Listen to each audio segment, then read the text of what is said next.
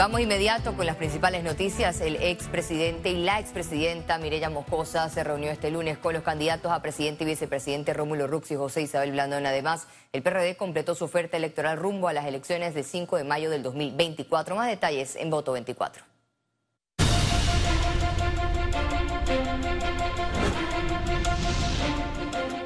La expresidenta Mireya Moscoso se opone a la alianza parcial entre los colectivos políticos Cambio Democrático, Panameñista y Partido Popular.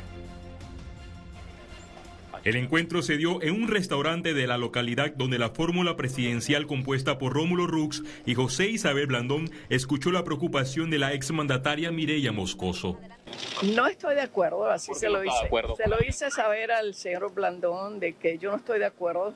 Si vamos a pedir votos, para los candidatos a diputados, a representantes, pero yo no puedo llegar con, con un popular al lado a donde yo voy a pedir voto para la cabeza eh, de Rómulo y el otro va a pedir para la cabeza de La postura de Moscoso es que se rompa la alianza parcial porque la verdadera coalición es entre Cambio Democrático y el Partido Panameñista y no con el Partido Popular liderado por el candidato presidencial Martín Torrijos. A mí no me parece, pero ellos son los que los candidatos, ellos son los que tienen que decidir, son los presidentes de partidos. Nosotros solo somos una hormiguita más dentro de los partidos, pero también tenemos voz y queremos donde yo he conversado, abajo nadie está de acuerdo. El PP que busque sus votos por allá y nosotros buscamos los nuestros acá. Tanto Rux como Blandón están convencidos en la estrategia de sumar al Partido Popular.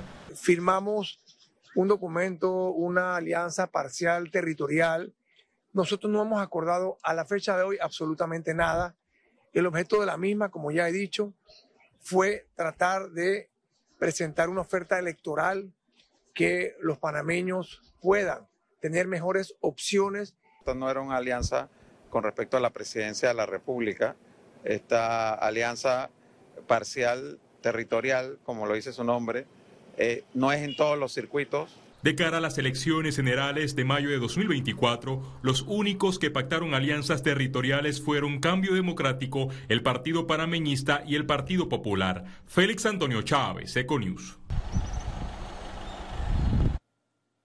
El Partido Revolucionario Democrático buscará controlar las principales alcaldías del país con las mismas figuras políticas. El Consejo Directivo Nacional del PRD en sus comicios internos postuló a José Luis Fábrega como candidato a la alcaldía de Panamá, Héctor Valdés Carrasquilla, candidato a alcalde del distrito de San Miguelito y Alex Lee, candidato a alcalde de Colón. Los tres respaldados con las reservas que aspiran lograr la reelección en las elecciones generales.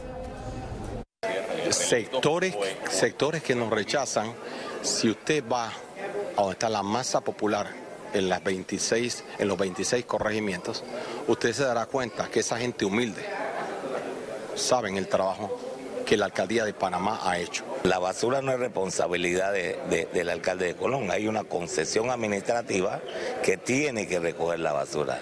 El tema de la violencia hay unos estamentos de seguridad que tienen que ver la basura. Y si vamos a hablar de Colón, yo hemos hecho el trabajo. Benicio Robinson salió electo candidato a diputado de la Asamblea Nacional y del Parlacén. En el Consejo Directivo Nacional urgió y ungió al presidente del PRD, Benicio Robinson, para aspirar a dos cargos de elección. En el caso del Parlamento Centroamericano, Robinson arrasó con los votos, ocupando así la posición número uno. El candidato a la vicepresidencia por Realizando Metas, José Raúl Mulino, destacó la importancia de un diálogo entre los partidos políticos para poder construir un mejor país. Además, resaltó los desafíos que se avecinan en el próximo quinquenio. Yo creo que al país le aquejan situaciones muy complicadas. ¿no? Ellos también son panameños. Yo no considero a nadie mi enemigo, como para poder no sentarme, como para no poder sentarme en una mesa ocultar posibles encuentros, posibles intercambios de opiniones en torno a los temas fundamentales como seguro social, como el agua, como la deuda externa, etcétera, ¿no? O sea que yo no veo que, independientemente de la de la coyuntura electoral, que yo sé que, que es pesada, pues.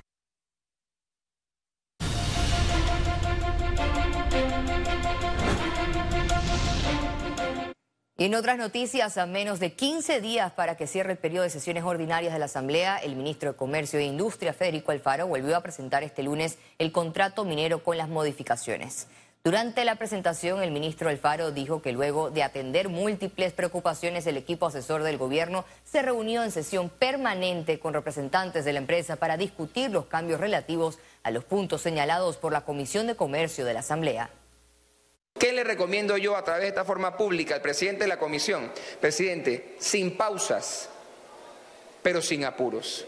Yo no estoy seguro que un contrato con vigencia de 40 años deba ser aprobado de aquí al 31 de octubre porque sí. Yo creo que hay que volver a citar a la gente y que vengan a hablar ahora de estas nuevas cláusulas.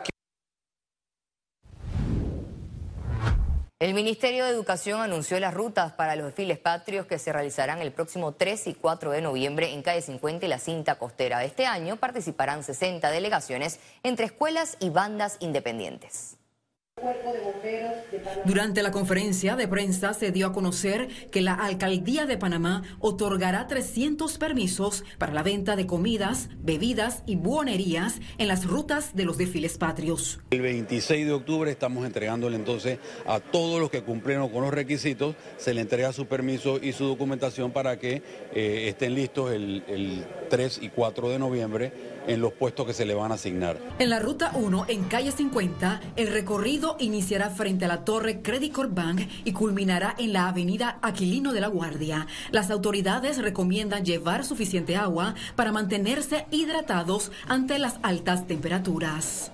Estudiantes, familiares de estudiantes, aquellos visitantes nacionales y extranjeros que se van a ir a las áreas de mayor concentración, por favor, la hidratación la alimentación es muy importante. Aquellas personas que consumen medicamentos, no solamente los adultos mayores, porque hoy en día no solamente los adultos mayores consumen medicamentos. Se tiene previsto que el viernes 3 de noviembre los desfiles inicien a las 9 de la mañana y el 4 de noviembre a las 8 de la mañana. Estimamos a que seis y media, 7 de la noche debemos estar finalizando las actividades de fiestas patrias.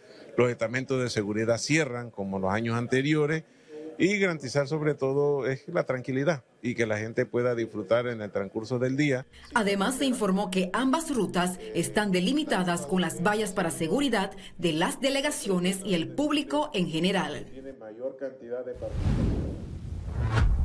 La entrada de migrantes por Darien registra una leve disminución de acuerdo a las cifras del Servicio Nacional de Migración que reporta el paso de 26.432 personas.